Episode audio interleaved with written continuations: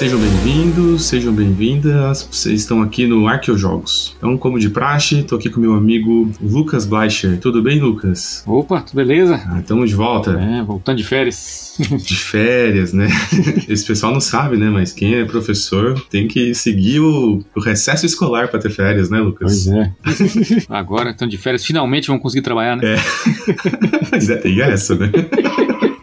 Essa é a realidade que poucos sabem. Mas hoje a gente volta aí então pro nosso programa de número 10, ó, Lucas. Número importante, né? Ó, uai, perdi a conta já então. Ah, é porque o, o Conspiracy foi piloto, né? Foi o 1. Uai, contei errado. Não, é que a gente fez o 00. O 00 não, não faz parte da contagem. Ele é fora, entendeu? Uai, minha contagem tá errada aqui então.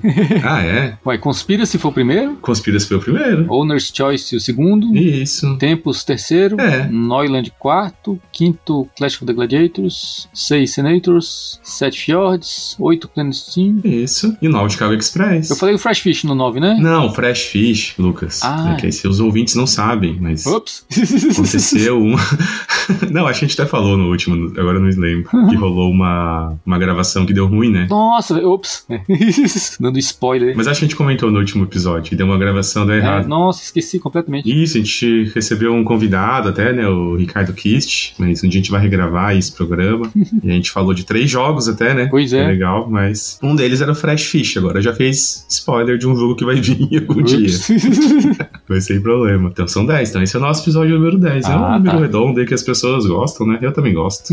Legal, né? Chegamos até aqui, vamos. Agora chega até o 20, hein, Lucas? É, E 20 no numerado, né? Porque agora a gente começou ali com os soft topics, que não contam, né? A gente, é só uma. pra gente não perder aí alguns momentos pra falar de algumas coisas. Então, Lucas, hoje a gente vai ter então dois episódios pra pegar os comentários. Vamos falar primeiro lá do Chicago Express, porque vou até agradecer de antemão, pô, bastante gente ouviu, assim, né? Perto dos nossos números. Quando eu falo bastante gente, do nosso universo de ouvintes, né, pessoal? Não somos nada mainstream aí, né? Mas foi bem legal, muitas pessoas escutaram, então legal saber que tem pessoas aí que gostam, se interessam pelo Chicaguinho Express, né? Joguinho aí muito bacana. E aí tivemos uns comentários, né? Vamos, vamos ver lá o que teve, Lucas. Bora, como esperado, né? Já começou com alguém falando que também não pegou o espírito do jogo, né? Que assim, meio que a gente, eu falei, né? A gente que esperava, né? Eu acho que isso acontece com muita gente. É um jogo que é esquisito, né? Assim, esquisito no sentido que as regras são, como a gente falou, absurdamente simples, mas você não sabe muito bem o que fazer com elas, né? De cara, Pois é. assim. Até o cara que você falou lá, né? Que falou que o, jogo era de um lado pro outro do mapa, né? Pois é,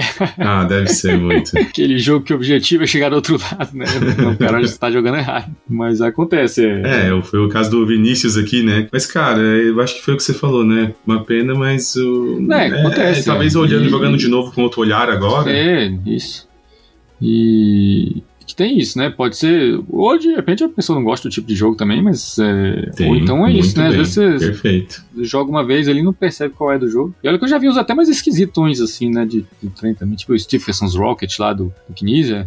É um jogo muito Uhum. esquisito, cara. É o único jogo de trem que o Kinesia fez. O cara tem, tem uns 700 jogos, mas só fez esse. E como era de se esperar, fez um diferente de qualquer jogo de trem que tem. É um jogo com veto. Tipo, você- põe o trilho lá Sim. e aí os outros podem ver. A ação da companhia não é pra você. Assim, ela também, de certa forma, ele dá um- uns dividendos, assim, de certa forma.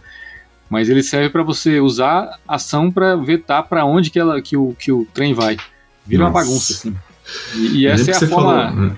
Certa de jogar o jogo, assim. Muita gente acha, muita gente não pega no lance disso, que Não- uma das grandes Uhum. graças lá tá em você ficar vetando lá as outras empresas pra não irem pra onde você quer. assim. Ah, é, nossa, imagina.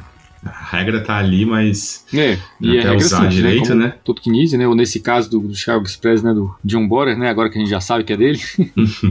ah, com certeza. Ah, teve, e- mas também teve gente que gosta, né? Ah, sim, é isso aí. Teve, teve. É, gente também falando, né? Que é, bom do, do, do- do podcast é sair do hype, né? Aproveitar os, os jogos que saíram no tempo, né? Foi o que o Bruno aqui comentou. É, com certeza. Agradecer aí, né, o Bruno, o Evo aí que escutaram, deixaram aí uma, uma mensagem aí sobre o programa, né? Valeu, galera. É isso mesmo. Sair aí dos jogos e jogar no BGA, né? Quem tem lá. Pois é, vantagem é essa, né? Já tá pra testar lá na interface boa. Foi um dos que. Eu lembro que eu cheguei a jogar ele quando ainda tava testando em alpha lá e já tava bem bom, né? E agora tá, tá muito boa. Sim, aquelas duas partidas que a gente jogou lá no mercado de ações, Sim. a gente até linkou, ainda tava no alfa. Aí, já tava redondinho, né? É. E aí foi legal que o André Metelo que trouxe a experiência dele, né? Joga bastante, inclusive das expansões. Deixou aqui o comentário na luz. Pois é, até hoje eu não testei essas expansões aí. E a gente não testou. A gente até falou que eu não tinha muita vontade, porque o jogo já era tão redondinho. Pois é. Mas ele, né, teve aqui a gentileza de nos explicar um pouco as coisas é, interessantes. Ele falou aqui que, cara, tem uma empresa que vai ao contrário, que só tem uma ação. Só isso eu queria ver acontecendo. Um é dia. bizarro, né? Já fiquei com vontade. E falou também que uns trens, né, que pode usar para bloquear hexágonos. Uhum. E assim, e é feito por um cara que a gente sabe que não vai, né, fazer expansão só pra ganhar dinheiro, né? Assim, um cara que sabe o que tá Não. fazendo, né? Agora me deu vontade. Acho que a próxima jogatina presencial eu vou colocar. Pra ver. E aí eu dou minhas impressões também. E por último, meu xará aqui, né? O Guilherme Felga, que deixou um post aqui, né? Um print. Ah, botou lá o post da, da Amabel, né?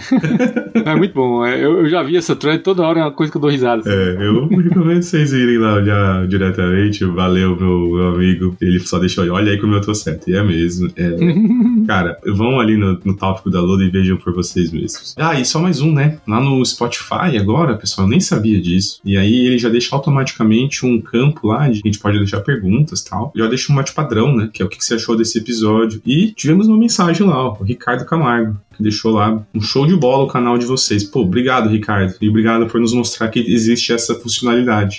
Então, também quem quiser, né, interagir por lá, a gente vai começar a ficar mais de olho. Isso. Ah, então, desse do Chicago Express, foi isso que tivemos de mensagem, certo? Uhum. Como eu falei, a gente também estreou, né? Eu estreiei, né? Agora aqui que como te falou, o Arc of Topics, porque esse vai ser um formato que a gente vai tentar que vai ser meio livre, né? Justamente por ser off-topic. Nem nesse eu falei sozinho, né? Quem sabe Lucas aí um dia vai mandar um sozinho também. É, ver se eu pego uns assuntos desse também. Ou gravar nós dois, ou gravar com, sei lá, vai ser livre. Gravar com cinco, sei lá. E também fora do escopo do programa, né? Que a gente tenta ter uma- um mínimo de um direcionamento aqui dos jogos que a gente vai falar, né? Do que, que vai se encaixar no escopo aqui da nossa proposta. Então, no caso, eu trouxe o, pra quem escutou, né? Trouxe o Hegemony, que coincidentemente foi logo depois anunciado de verdade pela Galápagos, né? Vai vir pro Brasil, que é um jogo bem legal, né? Eu falei lá um pouquinho sobre ele, bem mais curto. E foi legal lá também, né? Tivemos várias mensagens, agradecer o pessoal que escutou, né? E nos deu um feedback bacana, né, cara? Então, agradecer todo mundo aí, o Jairão, grande parceiro, né? O Ron Júnior trouxe aqui também, que já tava perguntando da Galápagos e vai vir, ó. Agradecer o canal, agradecer o nosso. Obrigado, Ron. O Evo também gostou, valeu, meu amigo. Cara, ele falou que já jogou umas, umas rodadinhas no TTS e tava ali com medo, né, do lance de ser pra quatro jogadores, né? Mas é o que foi que eu expliquei, né? O jogo já foi pensado nisso, né? De ter. É igual um coin da vida, esses wargames. Uhum. O jogo sempre vai ter quatro entidades, por mais que não sejam todos jogando, né? Sempre tem um sisteminha ali pro jogo controlar. O Hugo, né, deixou um toque lá, né, que eu botei uma musiquinha, cara, mas eu expliquei pra ele lá, né, que eu tava tentando mixar ali, pensei, quem, quem pensando, né, Lucas, tô falando sozinho. aí vai ficar ali uns silêncios, né, uns negócios, e aí eu subi a música. Acho que não deu muito Ah, certo. não deu certo. Ixi. Pode deixar quando for um teu também, não vai acontecer disso não. Cara, o Marinho, foi bem legal a mensagem dele, ó. Falou que ele, primeira vez que mandou mensagem, que ouviu todos, Ó. e que o problema é que dá vontade de comparar os jogos. Mas que dão parabéns de coração, e cara, brigadão mesmo, viu, Rico? A gente faz de boa aqui, né? Eu e o Lucas estamos no low profile total, e saber que mesmo assim chega aí pra uma galera que tá escutando, né, tá gostando, é, é muito recompensador. Obrigado mesmo. Demais. E o Lucas respondeu lá, né, Uhum. Lucas? Que pelo menos os jogos só vai barato, né? É, pois é. Cara, sai mesmo. Tirando, um, como eu falo sempre, assim, um container da vida, essas coisas, um Body to Home, Black Box, esses jogos que já viraram muito mais lenda do que pelo jogo em si, né? Vamos se dizer. Uhum. Você entende o que eu quero dizer, né, Lucas? Não que o jogo não seja bom. Sim, sim, claro, né? Mas você já criou toda uma mística que aí, no geral, dá pra conseguir vários desses jogos muito baratos. Às vezes tá de graça nesses leilões da Ludo, porque ninguém conhece, não tem disputa, né? Então vale muito a pena. E aí o último aqui foi o, o Moita, cara, camarada aqui de Floripa, grande designer, e que ele curtiu também, brigadão. E uma honra ter essa galera nos escutando. Bom, e aproveitando aqui das mensagens, né, agradecendo aqui a interação aqui, né, dos meus queridos Evo e o Jairo, né, que estavam falando aqui de grupos. A gente tem uma novidade, né, Lucas? A gente vai arriscar, mesmo sabendo que somos uma comunidade pequena, mas assim, né, a intenção da gente tentar criar uma comunidade nossa aqui, de pessoas que se interessam por esse mesmo estilo de jogo, a gente vai criar aqui um, um sistema de apoiadores. Né? Então, quando vocês estiverem escutando, já vai estar tá ali o link, já vai estar tá tudo explicado, tá? Já vai estar tá ali bem mais detalhado do que ficar falando por aqui. E a ideia é que a gente vai por ali conseguir fomentar ali uma galerinha, juntar o pessoal para a gente abrir ali um grupo no WhatsApp, né? Um grupo fechado, né? Só para quem é apoiador. Então, vamos pensar em outros tipos de possibilidades conforme o número de pessoas, mas a gente sendo bem sincero, né? A gente, é, Lucas, somos um podcast humilde, né? Pequeno. então não dá para pensar em planos muito ousados. Quem sabe assim, né? Depois conversando com o nosso querido editor Zapuzeta, né? A possibilidade talvez uns dois episódios por mês. A gente vai vendo essas possibilidades, vamos colocar lá. Mas a ideia agora no começo é um valor simbólico ali para nos ajudar na, nos custos que a gente tem e principalmente ver se a gente consegue criar uma pequena comunidade aí de jogadores que tem um perfil parecido. Porque a parte boa e ruim do hobby ter crescido tanto nesses últimos anos, a parte boa é ter crescido, uhum. né? Acho que isso é bom para todo mundo, para toda a indústria, todo mundo que tá envolvido, para os jogadores novos que estão chegando, né? Pensa começar no hobby hoje, né, Lucas? Pois é. A diferença, né? Tá aqui no Brasil, não precisa nem importar nada, cara. Pensa isso. Uhum. Você pode viver de lançamento nacional anos aqui sem nem Exato. pensar em importar. Mas ao mesmo tempo, vai virando uma grande massa de pessoas e isso vai natural que a gente vai tendo dentro do próprio hobby os nichos, né? E acredito que a gente possa ter aqui com os nossos ouvintes um desses nichos, né? Pessoas que já estão mais interessadas agora em revisitar algumas coisas que ficaram para trás, né? Esse aspecto uhum. até mais museológico do hobby, né? Uhum. Entender o que ficou, né? O que, que realmente sobreviveu ao teste do tempo. E ainda mais assim, tem essa coisa de que aqui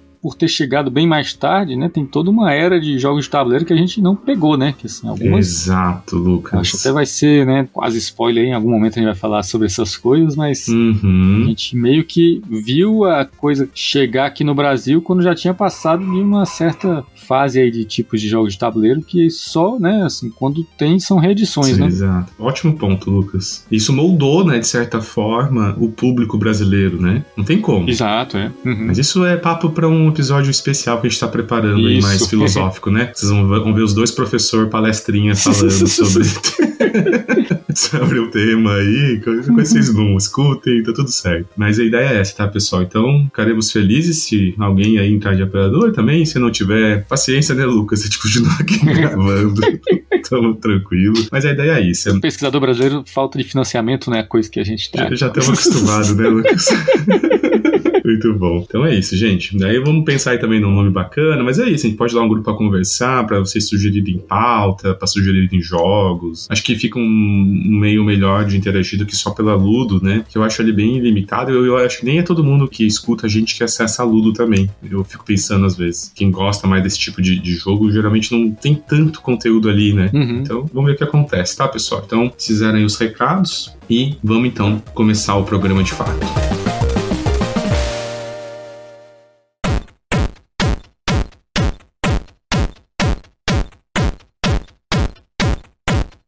O que, que você trouxe aí para o nosso episódio número 10? Bom, pegando o gancho aí de coisas que não vão custar tão caro, né? ainda assim, se você tiver algum amigo aí disposto a trazer de fora, eu peguei o Scotland Yard The Dice Game. Você jogando esses roll and write, Lucas? Não, não, você só, você só roll, não tem write. Quer dizer, não, pior que tem, cara, tem sim, né? Vamos chegar nesse ponto, não pior que tem write. Então vamos lá, vamos. só não é um roll write tradicional, mas então, acho que talvez, né, quem é da nossa idade aí, talvez lembrar, né, do famoso Interpol, né? Você jogava Interpol? Nossa, delícia demais. Pois é, eu acho que é um daqueles jogos, né, daquela época, dos anos 80, que resistiram bem ao teste do tempo aí, né? Eu acho. Acho que tem uns jogos assim que são um pouco esquecíveis daquela época, mas esse é um que, assim, eu tenho uma, na casa dos meus pais, tem uma, uma cópia lá toda ferrada, mas tá jogável ainda. E é um jogo, né, que, assim, é uma coisa que marcou uma época, né, quando começou a ter essa coisa dos prêmios lá, né, dos Spiel des Jahres, né, que na Alemanha, né, eles estarem incentivando, assim, coisas mais criativas, né? Uhum. E esse é um, né, que é um jogo interessante, jogo assimétrico, né? Que também não é uma coisa que não era tão comum naquela época Que era um jogo em que um jogador era o Mr. X, né? Que é o fugitivo lá da polícia, e todos os outros jogadores, né? São os, os detetives, né? Que tem que pegar ele, né? Esse é um jogo que o original, né? Ele tem um mapão de Londres, assim, bonito, né? Que você tem lá vários pontinhos em que cada um deles você pode ou pegar táxi, ou pegar metrô, né? Ou pegar ônibus, né? Uhum. E aí os detetives eles têm que ficar coordenando tentar tentar cercar lá o Mr. X, que tem uma particularidade interessante, né? Então você falou de Roll Wright aí, né? que é o seguinte, né? Nave tem um Wright, um componente Wright aí, porque realmente ele não aparece o tempo todo, né? Assim, você não tá vendo todas as horas em que ponto da cidade ele tá. Ele tem um tokenzinho dele, né? Um peãozinho lá que você marca, mas que você só coloca de vez em quando, né? Então ele vem com uma pranchetinha ali, né? O original, que você coloca lá uma folha de papel embaixo e você vai anotando para onde você tá indo, né? Então tô pegando aqui um táxi, né? Tô indo aqui para tal lugar, só que você não fala, né? Você só anota ali no folha de papel e cobre, né? Com um bilhetinho. E de vez em quando, né? A cada número de rodadas ele tem que aparecer, né? Então de vez em quando ele tem que mostrar, opa, tô aqui. Aí o pessoal vai lá, né? Já vai se cercando, se organizando para pegar lá. É um jogo muito bacana, né? Como falei, eu acho que é um jogo que resistiu bem ao teste do tempo aí, né? Uhum. Uns 40 anos já quase. Aliás, quase não, acho que tá fazendo 40 anos o original, né? É mesmo? Não sabia. Acabou de fazer 40 anos. Eu jogaria ele frente a vários jogos Ah, mais sem dúvida, modernos. sem dúvida. não vou criar treta aqui não, mas não vou citar nomes, mas eu concordo. É, até porque o nosso blema número um é não ter hate Isso, aqui, né? é. Mas, mas é só nada demais, né? É. Estamos dizendo, é, se sustenta, né? Exatamente, sem dúvida. Então, esse, né, é o original, né? O original é um jogo que é interessante, né? Porque naquela época, né, assim, tava começando essa coisa de colocar nome de autor de jogo, né? Uhum. Como falei, né? A gente vai falar mais pra frente também em outro episódio, mas esse é um que eu acho que na caixa nem tem, e é um monte de autor. Eu tava conferindo aqui. Nossa, São um, dois, três, são seis pessoas. tem dois Werner, um Manfred, uma Dorothy, um Wolf e um Fritz. Praticamente um comitê aí pra fazer. Então o jogo é semi-cooperativo e o, o design foi cooperativo mesmo. um monte de gente É, pra né? fazer o jogo. isso era um pouco comum até atrás, na época de Avalon Hill, né? Essa galera, né? É, exato, é. E aí é um jogo, né, como falei, né, o original ele se sustenta super bem, né, um jogo de 83, mas que jogaria, né, atualmente de boas, mas ele deu origem a um monte de reimplementações, né, é assim, desde essas coisas temáticas, assim, né, que tem até um, um conhecido meu lá do Board Game Geek, que ele disse que a melhor de todas é o da Suíça, é um pouco suspeito porque ele é suíço, Ah, mas é, ele disse que realmente tem umas coisas muito legais, assim. Tem um esquema lá que tem um transporte exclusivo pro ladrão, que é você pega o, o teleférico lá de descer de esqui, essas coisas, sabe? ah, Então tem umas coisas a mais aí que, que ele tem que diz que torna ele bem bacana. sabe? Obviamente também deu origem a muitos jogos que não são reimplementações diretas, mas tem o mesmo estilo, né? Então acho que o mais famosão aí, não sei se você já jogou, aquele Fury of Drácula, né? Já ouviu falar? Eu já ouvi falar muito, mas nunca joguei, não. Assim, eu já ouvi falar bastante, até conheço um cara que tem, mas nunca tive a oportunidade de jogar ele. Mas ele é pouco disso, né? Assim, é, é aquela coisa, né? Que na época que saiu, né? 40 anos atrás, isso não era comum. Hoje tem vários, né? Isso. Jogo assimétrico, assim, que você tem todos os jogadores, né? Se unindo contra um deles, né? É. Esse do Drácula aí, né? Como o nome sugere, né? Um jogador ele vai controlando ali o Drácula, né? Pela Europa e os outros são os personagens do livro, né? Uhum. Que tem que se unir pra derrotar ele. Então, assim, tem um que é sobre o Garibaldi, né? Ah, é? É, aquele que veio pro Brasil, né? Também essa mesma ideia, o pessoal fala muito bem. Então, assim, surgiram vários jogos inspirados, né, por essa ideia original aí do Scotland Yard, né? E, né, esse que eu peguei hoje, né, é um que, assim, ele vai na linha dessa coisa que eu acho muito legal também, de simplificar jogos para tornar mais compactos, né, até diminuir o número de componentes e tudo. Então, assim, por isso que a gente tava falando, né, de economizar dinheiro, né, sempre o tópico que a gente vem falando bastante aqui. Esse é um, assim, ah, você tiver um amigo indo pra Europa, mas você não tem intimidade o suficiente para pedir uma caixa grande, esse aqui é ótimo, porque é uma caixinha pequenininha, um jogo baratinho. Então, se for alguém que você não quer abusar muito, né, da boa vontade, vale a pena. Qual que é a ideia, né? O jogo também, né, tem engraçado que ele também tem um monte de autores, né? Ele chama Scotland Yard The Dice Game, mas engraçado que na caixa, a que eu tenho, ele tem Scotland Yard Hunting Mr. X, né? Então acho que varia um pouco de edição para edição. Uhum. São três autores, né? e Dois é, é- eu acho que é um casal, né? Essa Inca Brand e Marcus Brand, não sei se já ouviu falar. Uhum. Brand, no caso, né? São alemães. Que acho que o mais famoso deles é aquele Village. Ah, esse é bem famoso, É, né? assim, eu nunca joguei, mas eu sei que é bem conhecido. Tem um tal de Rajas of the Ganges também, que assim, eu já ouvi falar, mas, mas Esse nunca é joguei. famosão aqui pelas bandas aqui. Pois é. É, É, o pessoal gosta bastante. Ah, e também aquela série Exit the Game. Ah, não, pô, então os caras são famosos. É, é famoso, né? A gente que, que é alienado. É, pois é. A gente é velho, né?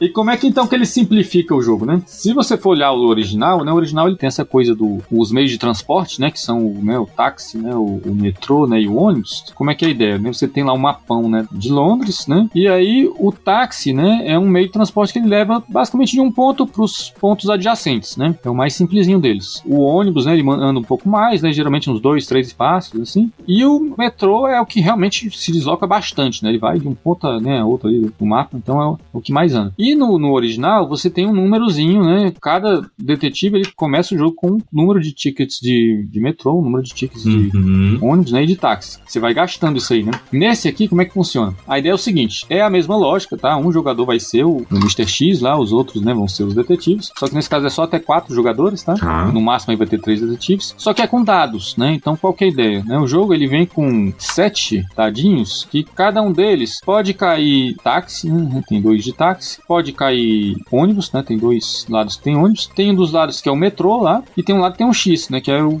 não deu nada, né? Então, na rodada dos detetives, né? Tem um marcador de jogador inicial que vai passando entre eles, né? Pra ver quem começa. O primeiro a jogar, ele joga quatro dados. Tá. E aí vai sair um monte de coisa, tá? O legal também, né? Que os detetives, eles têm três ticketzinhos que dão direito a rerolar os dados por toda a partida, tá? Se realmente for muito ruim, você pode tentar rerolar aí, mas aí você gasta isso, só pode fazer isso três vezes. Tá. E aí você escolhe um dos dados que saiu lá. Não, um deles deu um metrô, pra mim, nesse momento, o melhor transporte é o metrô. Vou usar o metrô. Então você pega o dado e deixa na sua frente, tá? O próximo detetive vai jogar os dados que sobraram, né? Então, assim, se for o segundo aí né, a jogar, vai jogar três dados só. Se estiver jogando com mesa cheia, né, que é quatro pessoas, o último vai jogar só dois dados. Cada pessoa coloca, né, na sua frente o dado que usou com o meio de transporte que usou, porque o cara que é o, o fugitivo, né, ele usa um dos que já saíram, né? Uhum. No original, ele tinha um estoque infinito, né? Ele, ele podia pegar quantos quisesse de táxi, metrô, né? De ônibus. Esse não. Ele usa como deslocamento, tá? Um dos três que já saíram. E, inclusive, o, o dadinho ele usa para tapar o espaço, né? No marcador lá que ele anda, né? Então, assim, no original tinha uma, havia uma pranchetinha assim que você botava uma folha de papel por baixo. Uhum. Esse vem, né, uma cartolina grossa, né, que é furadinha para você colocar um papel embaixo e escrever. Só que aí tem um quadrado que você coloca em cima ali o, o dado, né, que o fugitivo usou. E, né, o fugitivo ele tem umas safadezas a mais aí, né? Então, o que mais que ele pode fazer? No original, tinha três coisas lá que era o que chamava do bilhete negro, né? O bilhete negro no original era uma pecinha no mesmo formato, né, do ticket de, de metrô, táxi, etc. Só que você não precisa dizer o que que você tá usando. Isso é muito legal, porque assim, se você tá num lugar lá que é um ponto de metrô, né, e você usa o metrô, você sabe que o cara tá indo para outro ponto de metrô. Exato. Agora, se você usa o bilhete negro lá, né, assim, o cara tá- pode estar indo pra Uhum. qualquer lugar ali, né? Então, pra despistar aí, quando já o pessoal tá meio cercando ali você, é muito bom, né? Uhum. Então, nessa coisa aí de economizar componentes, tudo, né? Na verdade, ele tem três buraquinhos ali no que seria equivalente da pranchetinha ali, que você só coloca um marcadorzinho ali pra dizer que você já usou seu um, dois ou três ali dos seus bilhetes negros. Ah, muito bom. Do mesmo jeito no original também, né? Não lembro como é que era no original, mas tinha essa, essa opção, que era o que chamava do bilhete duplo, né? O fugitivo, ele tinha essa opção de gastar esse bilhete e usar dois movimentos, né? Tipo, você tá muito cercado, tá desesperado ali, o pessoal tá perto de pegar, você pode usar isso aí, aí você pega lá um táxi e um metrô, por exemplo, vai parar lá longe, né? Uhum. Esse aqui só tem um, tá? Mesmo esquema, você cobre lá o buraquinho lá no, no equivalente da prancheta. E ele vem com um a mais também, né? Que é o helicóptero, né? O helicóptero, nesse, você pode fugir de qualquer canto do mapa para outro canto do mapa. Você tem que estar num canto. Isso, é. Ah, tá. E aqui, isso, aliás, é uma coisa que eu não comentei, né? Também falando nessa coisa de miniaturizar, né? E diminuir a quantidade de componentes. Esse é muito legal, né? Como ele é uma caixinha pequenininha, ele não é um tabuleirão como era o outro, né? Que você montava aquele mapa imenso lá de longe. Tá. Ele vem com nove peças de papelão grosso, né? Dupla face, tá? Que são como se fosse um conjunto de quatro quarteirões, sabe? Então você faz um gridzinho, né? E você pode. Cada jogo você monta do jeito que você quiser, três por três, né? Que vai montar o que seria o teu mapa. Tipo um food chain magnet, sim? Isso, só que menor, né? Só que bem menor. Sim, entendi. Se você for jogar só com três pessoas, né, ou, ou com dois, você usa menos desses aí. Você faz três linhas, né? Normalmente você faria três por três, né? Você pode fazer né, Uhum. três por dois, tá? Muito legal. Não, é muito bacana. Então, assim, o resultado disso, né, é um jogo que ele é um pouco mais rápido que o original, tá? Porque é um mapinha pequenininho e tudo, tá? Mas a lógica é a mesma, tá? Então, como é que é a condição, né, de fim de jogo, né? Como é assimétrico, né, ele pode ser vencido de dois jeitos, né? Se os detetives, né, conseguirem chegar no ponto em que o, o ladrão tá lá, né, o fugitivo, né? Então, vitória, né, dos detetives. Já o fugitivo ele ganha se ele conseguir passar de um certo número de rodadas sem ser pego, né? Então nesse aqui ele tem 12 rodadas, na quarta, na oitava e na décima segunda ele aparece. Se na próxima ele não for pego, né, ele ganha o jogo. Uhum. O esquema funciona assim. E aí, como eu falei, né, o que, que tem de componente, né? Você tem lá os, os, seis dados, né? Você tem as pecinhas pequenininhas lá que você usa para cobrir as coisas no que seria o equivalente da prancheta, que não tem a pranchetinha, né? É um negócio dobrável assim, papelão grosso assim, que você coloca a folha de papel por cima. E nisso tá uma caixinha, né? Super compacta, né? Assim, é um jogo que eu não sei como é que tá o preço agora, né? Assim, as coisas estão deram aumentada, mas assim, certamente é coisa de menos de, de, de 20 euros, né? Olha só. Pois é. É um joguinho que eu acho que bacana porque ele tem essa coisa, né? De, assim, de quem gostava desse aí, né? Quem é daquela época lá que jogou o original, acho que vai gostar desse também, né? Assim, ele pega bem o espírito do, do jogo original, com uma mecânica um pouquinho diferente, né? Então você tem essa coisa de usar os dados, né? Assim, você escolher os dados que você jogou, né? E ter que otimizar isso. E um pouquinho mais curto, né? Um pouquinho mais compacto, né? Então, assim, antes da gente começar a gravar e tava comentando que eu tava de férias, né? Na, num lugar que é, tava fazendo trilha, essas coisas, a gente voltou cansado lá, hum. puxei da mochila ali, começando a jogar até a hora que um, um gato se irritou e, e, sentou em cima do jogo, mas assim, ainda assim a gente conseguiu. negociando com o gato ali para terminar a partida, deu tudo certo. Então, assim, pra você ter, assim, né, deixar na mochila, né, viagem, né, uhum. eu tenho meu, meu grupo pós-expediente também, que eu já deixo ali uns joguinhos guardados, né, assim, é uma opção muito legal, né. Nossa, Lucas, eu tô de cara que eu fui ver aqui até na Ludo, né, pra ver como é que tava, e ninguém falando do jogo, nada pra variar, né. é um jogo, eu achei que era mais antigo, mas é de 2019. Ah, é verdade, né, esqueci de contar isso. E, mas ninguém falou nada. Um, uma avaliação de um cara que curtiu pra caramba ali, o Rafa, falando que curtiu, que substituiu o Interpol finalmente. Essa é uma, uma questão que eu queria saber. Você sente isso assim, cara? Você sente que dá para substituir o Interpol? Pô, só não substitui em relação ao número de jogadores, né? Porque o Interpol original só ele dá para mais tá. gente, né? Mas eu acho que assim, se você quiser jogar com pouca gente, tudo assim, eu acho que faz bem esse papel. Viu? Não, porque a gente brincou ali no começo que ele se sustenta, mas a gente sabe que jogos muito, especialmente dessas primeiras levas aí de jogos de tabuleiro em massa, tem as suas limitações, né? Uhum. É tipo, você jogar um videogame muito antigo. Às vezes a proposta é linda, mas tem umas coisas ali de qualidade que você não consegue mais superar, né? Sim, sim. Nossa, é, é muito doido, né? O exemplo que sempre usa é o. Eu gostava de jogar aquele Dune 2, lembra? Lembro, nossa, eu jogava mais. Então, mas você já tentou jogar de novo?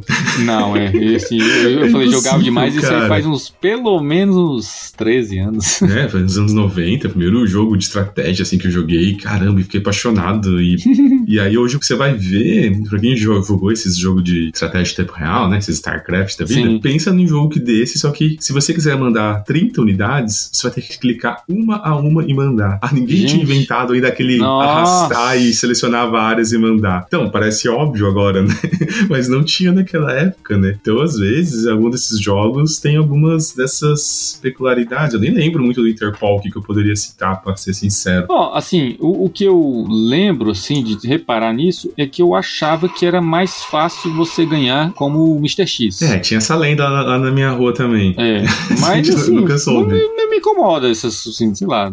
Eu não, não, acho que esse jogo tem que ser totalmente balanceado. Assim. Por um leve momento eu me confundi com o outro lá, cara, que tinha de detetive também, que chegou aqui, que aí era o Scotland Yard de verdade. É, pois é, é tem essa confusão, né? Assim, aliás, isso aconteceu com dois jogos, né? Porque o, o, o, Scotland Yard saiu aqui como Interpol, o Acquire saiu como cartel, sendo que existe um outro jogo chamado Cartel. Então... Exatamente, exato. Esses rolam, né? Então tem essas, essas bagunças aí. Anos 80, né? É.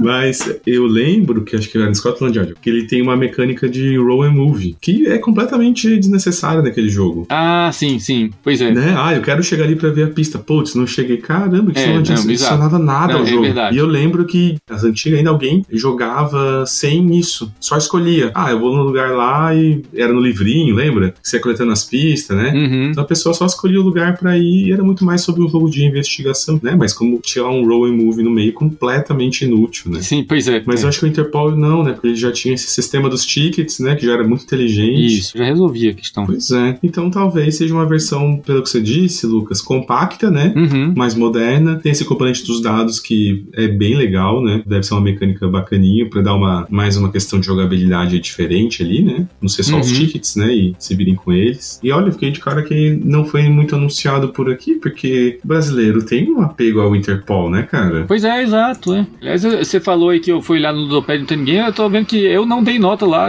eu só dei no, Olha no BGG, ó. Tem que atualizar minha nota lá no. Depois você coloca lá. Pronto. Porque só tem uma, uma avaliação de, de pessoa com comentário. Gostei. Parece ser um bom jogo família, né? Assim, Aham. não só família, né? Digo assim, que também dá pra jogar com a família, né? Ainda mais se resgatar essa nostalgia do Interpol. Exato, é. Imagina quantas pessoas que você não traz aí depois, né? Pois é. É, Aliás, era um que podiam até trazer pra cá, né? Ainda mais que já tem aqui, né? O, Então, é isso que eu tô de cara. o público, né, dessa Será que ele compete com algum jogo mais moderninho que faça o mesmo? Ah, será, rapaz? Não sei, mas o fator nostalgia seria gigante. É verdade. Porque esse é o tipo de jogo que dá pra estourar a bolha. Uhum, é. Só pelo fator nostalgia. Sim. Né? Quem tem os direitos aqui? Ou, ou não sei, nem sei se tem os direitos certinho esse. Tem uns jogos que deu uma treta, Ah, é, nossa, aí é vespeiro, né? né? É, Aí é vespeiro. Vai... deixa quieto. Deixa, que nem sei aqueles rolo todo, né? Mas legal demais. Vou mostrar aqui às vezes, ó. A gente fala 2019, ó, quatro anos. E é aquilo que a gente conversou desde o primeiro programa, né? Ó, é tanto lançamento no ano que se naquele ano já não fazer alguma coisa pra te chamar a atenção, você já vai estar sendo inundado por lançamento de Essen, de não sei o que do próximo. Uhum. E aí, ó, um joguinho desse que fica aí, um estudo de caso porque não foi lançado aqui. É. Sinceramente, já tem o marketing pronto. Exato, né? Talvez o nome, né? Cara, se souber, os caras conseguem até lançar como Interpol Dice Game aqui, será que não? É. Vai saber. Mas a gente não é do mercado, né, Lucas? Essa que é a nossa questão. Nós Pois é. somos. então a gente não entende nada disso. Eu lembro que assim, eu- houve uma época, né, comecinho de- dos anos 2010, que eu até gostava de ir nessas lojas, tipo, né, que chama Re-Rap, essas coisas, porque era a época que voltou a, a fazer alguma coisa, né? Aquela época que tinha o Catan brasileiro, né, o Carcassonne brasileiro. Eu lembro que tinha aquele de cartas, cara, o ai, Coloreto, a 10 reais, cara. Nossa, sério? É, super me arrependo de ter vendido o meu, porque eu, eu eu sou muito trouxa. eu joguei só de dois, e de dois ele é péssimo. E ele, assim, com mais jogadores é mó divertido, mas aí Pode você ver. vendi antes de descobrir isso. Fui saber disso depois que joguei ele no BGA. Agora você falou uma coisa séria. Esse é um jogo que venderia até nessas lojas, né? Pois é, Com o exato. marketing certo. É. Sabe, se o pai que quer comprar, fala, pô, Exato. Ó, eu Uhum. jogava isso na minha época quando eu era criança, ó, vamos jogar aí, filhão, tá, não sei o quê. É. Eu faço isso com os videogames com meu filho, né? Olha, ó. Jogo de tabuleiro, eu ainda não consegui trazer nenhum. Mas não tem muito daquela época que dá pra trazer pra jogar com uma criança. Então, meu filho tem, mais velho tem 5 anos. Uhum. A não ser uns pula pirata, que nem é jogo, né? É brinquedo. Daí. É, pois é. É, mas de jogo mesmo, daquela época, cara, eu tinha vontade de pegar um estratego, como é que é a versão brasileira? Era o Combate. Combate, sim. Jogava muito esse. Queria uma versão mais moderna dele, se tivesse. Alguém souber, inclusive, de algo que lembre aí o Combate Estratego, me avise, que eu adorava esse. Ah, esse bobear tem, viu? É, né? Você jogava o Top Secret? Top Secret, você falou dele, cara, quando você falou do Conspiracy, né? Isso, é. Porque estão falando de um que também é meio que essa ideia de meio que simplificar assim o Top Secret, um jogo mais curto. Acho que é Candy Chasers, uma coisa assim. Uhum. Que esse é outro, né? O Top Secret é que também eu acho que jogaria atualmente. Sim. Esses jogos que envolvem coisas escondidas geralmente é divertido, né? Eu acho, cara. Eu gosto mais, assim, pensando em design, a questão de você ter algo escondido automaticamente gera interação. É bem legal, né? Exatamente. Eu já gosto. Só que assim, eu, por um lado, eu não gosto muito de jogo de dedução social. É uma coisa minha. Hum, uhum. Então, que também tem elementos escondidos, gera, só que aí é mais na base da, da conversa, dessa interação mais verbal, né, social. Eu, particularmente, não gosto, mas eu sei que faz bastante sucesso. Mas agora, esses que existe ainda isso, mas você consegue por outras maneiras, uma dedução não social,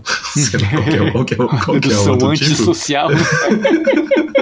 mas é esse tipo de dedução eu prefiro, cara. Eu, Uhum. eu acho bem mais interessante. E é isso, né? Gera uma interação que, de fato, se você bobear, você perdeu. Então todo mundo é obrigado a ficar de olho em todo mundo, né? Assim, Sim. tipo, um time no, do cara que tá se escondendo. Acho que essa que é a grande apelo desses jogos. Uhum. Cria uma dinâmica muito interessante. E não tem tantos jogos que usam isso como poderiam, né? pois é. Gostei, Lucas. Eu até te falar quando eu meti ali um 2019 lá, o Lucas roubando. É mas- mesmo, né, bicho? Eu nem, nem toquei isso. mas valeu. Não, mas foi ótimo, cara. Eu fui falar, ah, fui ali ver, não tem nada, cara, sobre Não, o jogo. acho que pra média do hype atual, 2019 já é considerado um jogo velho, né? Não é mesmo? eu acho que o nosso critério, como eu fa- falei no começo, né? A gente não vai pegar um jogo de esse ano, um ano atrás, né? Mas já começa a ter alguns jogos, eu acho, 4, 5 anos, se eu for pensar, já era. Não descobriu naquela época, esquece. Ficou afundado. É muito jogo todo ano. É, pois é, não é É absurdo. muito difícil. E você, o que, que você trouxe pra gente? Lucas, então eu trouxe um jogo que eu estou com vergonha de falar o nome, que eu não sei falar francês, apesar de ter morado lá uns poucos meses. Ah, é? Yeah? Oh. Levi en Masse. Acho que é isso. É Levi, não? É. Levi, Levi. A moça do Google falou Levi, mas eu confio mais em você. Então, Levi en Masse. É um jogo sobre a Revolução Francesa. O que, que é o, o legal dele, né? Ele é um jogo de 2010. Ó, ele é top 1000, 1030 dos jogos de guerra do BGG.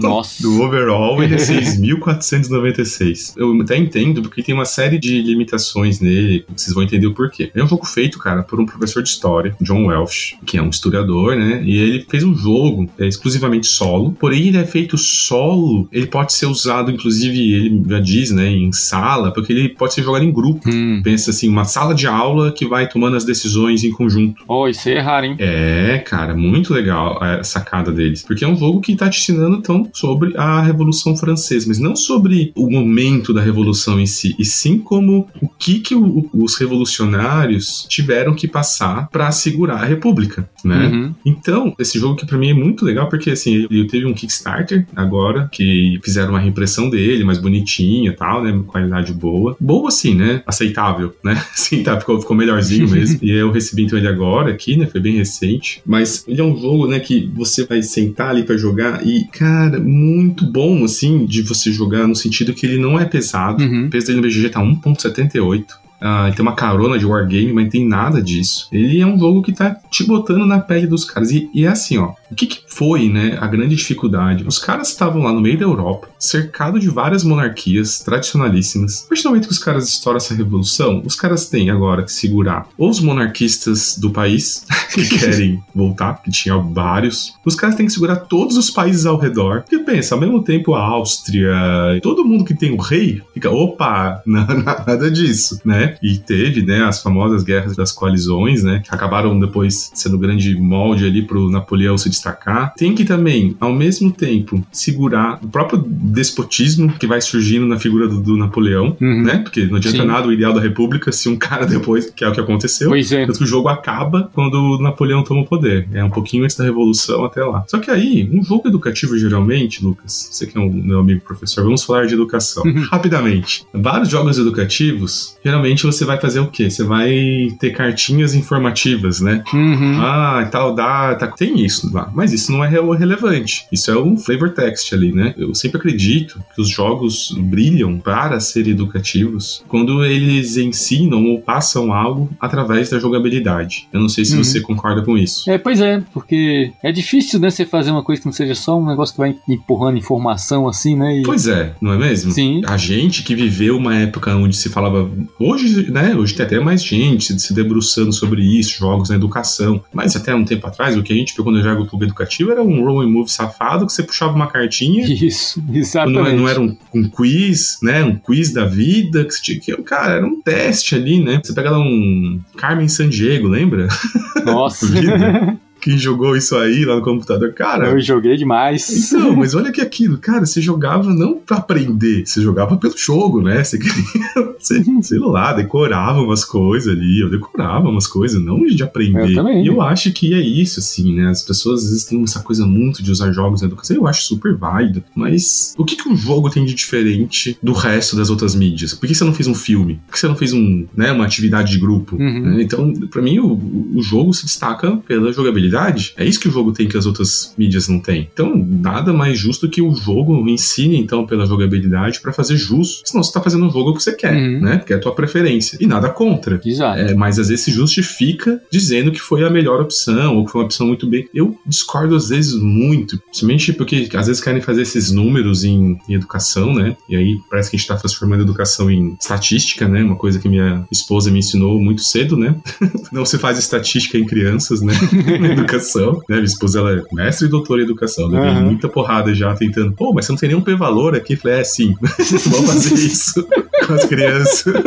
E aí o pessoal diz, ah, teve, teve bons resultados, né? Mas quanto disso, às vezes, não é só porque você levou algo minimamente diferente pra sala de aula, que saiu daquela mesmice de aula expositiva e coisas afins, né? Uhum. Por que eu tô falando isso? Porque o jogo, ele te passa exatamente essa sensação. Cara, não adiantou fazer a revolução. Como a gente segura ela? Ah, Então o jogo, ele é minimamente legal. como se fossem várias trilhas. Então, uma trilha da Áustria, uma trilha da, da Prússia, dele chegando perto de Paris, três trilhas ali dos regimes, né, monarquia, despotismo e a república, você quer que a República fique na frente, tá? Você não quer que os exércitos tomem Paris e você não quer também que Paris pegue fogo, porque ainda tinha isso.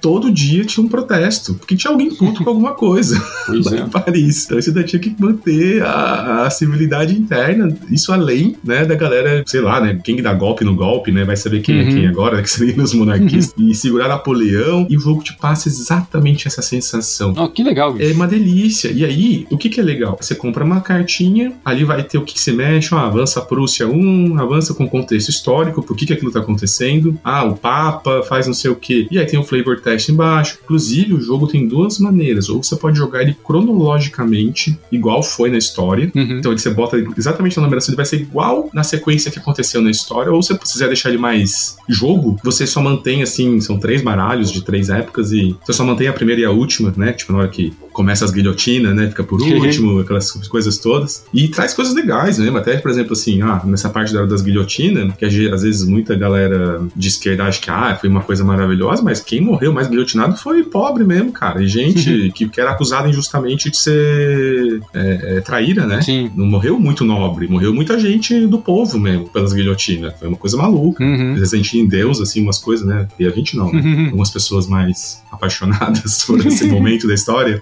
não foi essa beleza. Então, o jogo te ensina isso, Lucas, que é o que pra mim fez ah, toda a diferença. Ele te passa a sensação, cara, não foi fácil. Os caras tiveram que lutar contra muita coisa. Uhum. Não focando em que você decore que em 1800 começou a guerra, a primeira colisão, que tinha a Prússia. Não, não é sobre isso. Aham. Ele te passa assim, olha, fazer a revolução foi uma coisa, segurar ela foi outros 500. Uhum. Até de entender, pô, mas como é que os caras deixaram Napoleão chegar? Vai ficando claro pra você ali, porque, meu, você tem que segurar as guerras, você tem que segurar elas, e, e vem com uma mini expansão aqui, né, que você pode botar, né, umas coisinhas melhores, então tem a Espanha, tem, a, tem o próprio Napoleão. Então na hora que você bota o Napoleão, ele te ajuda numa dessas frentes de batalha, né, ajuda bem, porque tudo é, é, é roll, né? Sim. Não tem nada de bonito aqui, mecânica, mas nem precisa, entende? Você coloca o- os rolls, né, e você tem aqueles modificadores de rolls, né, dependendo da situação que você tem ali, dos- das vantagens ou desvantagens. Então você vê, você vai usar Napoleão, beleza, mas vai ficar mais difícil você mexer na política. Uhum. Sabe? Porque o cara vai crescer. vai ser mais difícil abafar. Pois é. E foi o que aconteceu. Sim, sim. O cara foi lá, o cara começou a segurar a onda da França não ser invadida. A galera, pô, deixa o cara aí, meu cara, sabe o que tá fazendo. Então é assim, ó, eu achei muito legal. Eu fiquei pensando depois até, Lucas, assim, como isso, numa ideia. Não que eu queira fazer isso durante minha vida, mas, pô, se fosse pra eu usar um jogo em sala, Uhum. é isso que eu quero. Não, que bacana. Ao que passe a sensação, passe pela jogabilidade, as dificuldades e ensine por isso. E não Uhum. pelas cartinhas. As cartinhas estão lá, mas elas não Sim. são o principal. Tá. Você pode não ler nenhuma cartinha que você vai entender o que tá Uhum. acontecendo, entende? Não, isso é muito bom. E é doido que você fica compelido a ler as cartinhas daí. Pô, por que, que avançou todo mundo aqui agora? Sim. Aí você vê lá, pô, né, um chamado lá de todo mundo, não sei o que, contra. Aí você, cara, foi isso. Então, muito bom, né? O jogo, assim, nem falei muito dele mecanicamente, porque ele é super simples. Então, você basicamente tem alguns pontos de ação pra gastar, que você pode gastar ou em militar, pra, né, lutar com uma dessas frentes, que são várias. Você pode usar pra manipular a política, né? Tanto pra ajudar ali na fortalecimento da república, ou, né, tentar abafar ali a monarquia e o despotismo. Você usa, usa ponto ali pra tentar controlar Paris. E depois também você pode até começar liber, é, o que eles chamam de liberation, que é você não apenas deixar os princípios, né, os ideais da revolução na França e também expandi-los, né, levar para outros, né, Ah, legal. então também que já é mais difícil. Aí o jogo, né, só pra você chegar até o final já é uma vitória, tem várias maneiras. Eu gostei de jogar como jogador, Uhum. né? Eu particularmente gosto desse muito desse período histórico, né? Eu tenho vários jogos aqui da era napoleônica, né, da Revolução Francesa. Acho, né, um assunto que eu gosto, até recomendo, tá? Quem gostar também, um podcast chamado é em inglês, né, infelizmente, mas chama Age of Napoleon. Hum. Cara, sensacional. Cara, só, mas ele faz uma pesquisa absurda sobre tudo, muito detalhado, você entende muito como as coisas aconteceram. Então, pra mim, foi, eu já tinha, né, algo ali, solo, super tranquilo de jogar solo, assim, nossa, um sisteminha liso, liso, liso. Pensa, o cara fez pra usar em sala de aula. Legal Não pode ser complicado. Mas, ao mesmo tempo, te engajado, sabe? Uhum. Cara, eu joguei algumas partidas seguidas que eu, não, não, pera aí, agora eu vou resolver essa. Agora eu vou resolver isso aqui. Agora eu vou. Não, então agora no começo eu vou segurar a Prússia, vou não sei o que, blá blá, e deixar Paris pegar fogo e depois eu volto. Cara, muito legal, como jogo mesmo, sabe? Isso me surpreendeu. Sim. E a parte depois que eu fui descobrir que ele era um jogo feito pensando em educação. Então você olha que legal isso. Ah, que massa. Então, né, tem que levantar esse gancho aí, porque pra mim é algo que eu defendo, Não, é né? muito bom mesmo. É, e é difícil, né? É, cara. Eu acho, Lucas, eu acho que falar que o jogo é educativo pelo texto que tem ali ou pelo tema, sabe? Uhum. Você falar que, sei lá, cara, Age of Empires é educativo, sabe?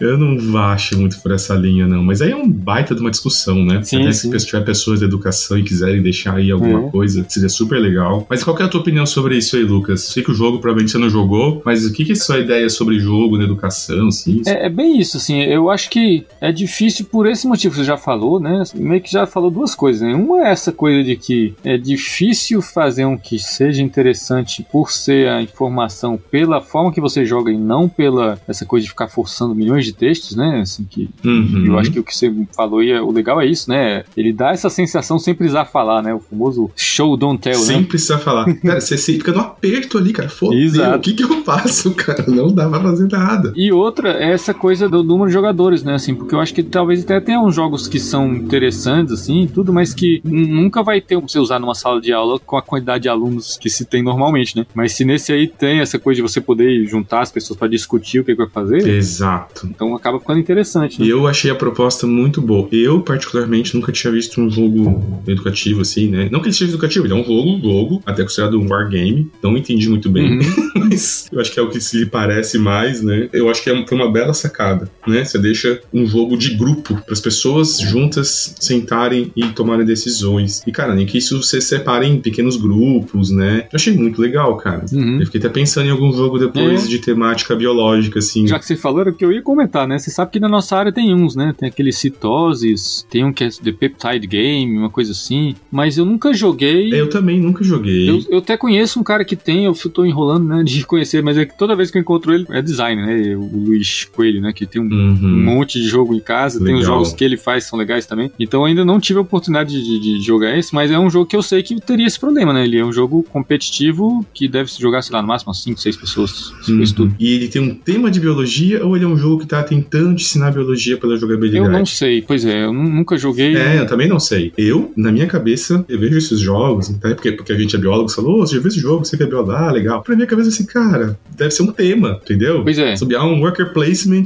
você tá trocando o worker por ATP, sei lá, alguma coisa do tipo. É, pois é. Eu imagino que seja isso Eu mesmo. não faço ideia, eu nunca fui atrás, tá? O único que eu joguei assim um pouquinho, que eu já tive, inclusive, é aquele Evolution, que chegou a sair até numa letter da Nature na época. Os caras mandaram, que foram feitos Ah. por professores, pra ensinar evolução. É, tem vários agora, né? Esse é um que é legal, que ensina É? pela jogabilidade, eu acho. Você vai pegando os traits lá, né, as características dos- do- das espécies, e vai fazendo sentido pra você dentro da mecânica, né? Questão de predador e tal. Eu acho um jogo legal. Mecanicamente eu acho ok, mas talvez funcione em grupo. Mas essa proposta de ter um jogo, principalmente quando é um jogo narrativo, assim, de história, não narrativo, né? Um jogo de, sobre história, né? Uma simulação, talvez seja melhor todo mundo ir junto, sabe? Uhum. Não precisa ter competição aqui, né? Seria pior, talvez, se um time fosse o Napoleão e outro time fosse os monarquistas e ver quem ganha. Talvez não tivesse a mesma sensação que fosse passar. Foco seria muito mais em ganhar o jogo do que tentar é, imergir naquilo e entender o que tá acontecendo, sabe? Uhum. Se eu tô sendo purista demais, enfim, foi um ótimo achado. Não sei pra quem que é esse jogo, né? Pra quem gosta de jogar solo é uma delícia. Pra quem gosta de jogo histórico, muito legal. E até pra quem for aí um professor de história, por exemplo, que ele em inglês, né? Daria pra traduzir, mas daria pra testar. Sim. Você acha que são coisas que são adaptáveis assim a outros cenários, assim? Olha, eu acho que dependendo da situação, sim, né? Porque eu também, isso aqui, uma coisa que eu já, inclusive, peguei nessa discussão, né, de um outro podcast que já não existe mais, né? O Poco Pixel, que é de videogame antigo, que os caras falavam sobre isso, né? Nesse. Dizer como é mais fácil também passar essa sensação quando é uma sensação de sofrimento, de coisa difícil. Uhum. Né? Então você tem aquele, aquele jogo lá, o This War of Mine, você tem o Freedom lá, você tem vários jogos de tabuleiro e de videogame também, vários outros, mas geralmente é mais fácil você passar essa sofrência, essa dificuldade das coisas, né? Eu não sei o quanto que dá pra expandir isso pra outros tipos de sensações, mas eu não manjo, né, muito de jogos de educação e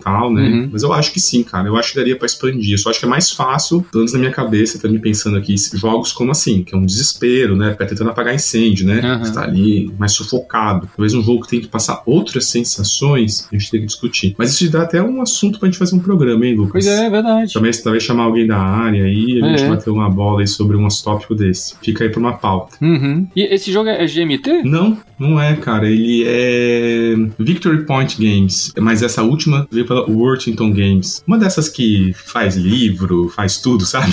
Sim, essas editoras mais multicoisas. Então eles fazem livro histórico também, livro-jogo. Aí eu peguei deles no, no, Kickstarter. Bem legal, cara. Esse nome não é estranho. Eles têm algum outro famoso? Ah, Victory Point Games tem um monte. É, né? Aquela série. Ah, não, é Dan Versen, né? Aquele. Ah, não, aquele é outro. É, não, é, eu tô confundindo, né? Beleza. Eu ainda vou trazer que é o Pavlov. É isso. Tá na minha próxima aqui pra jogar ele. Mas tem mais um outro aqui também legal deles. Ah, então era isso. Trouxe aí o Levi Mas quem quiser aí um joguinho diferente, achei legal para quem que pensa em jogos na educação, achei uma proposta assim excelente. Se vocês tiverem também suas experiências com jogos na educação, quiserem aí aumentar o, a discussão, bora lá na Ludo, respondendo Spotify, se vocês quiserem, e-mail. É, se for um tema bacana, vocês acharem, a gente pode até revisitá-lo, né? O próprio tema em si, né? De trazer ele aí, trazer alguém da área. E eu acho que por hoje é isso, né, Lucas? Está acabando o nosso tempo. Uhum. Então, agradecer a audiência mais uma vez quem ficou conosco até aqui. Então, lembrando que a gente vai deixar ali, né, o um material sobre quem quiser se tornar nosso apoiador aí para ajudar. E era isso. Mais uma vez, obrigado, Lucas, pela parceria. Ah, eu que agradeço. Nos vemos aí na próxima. Você também. Um abração. Até mais.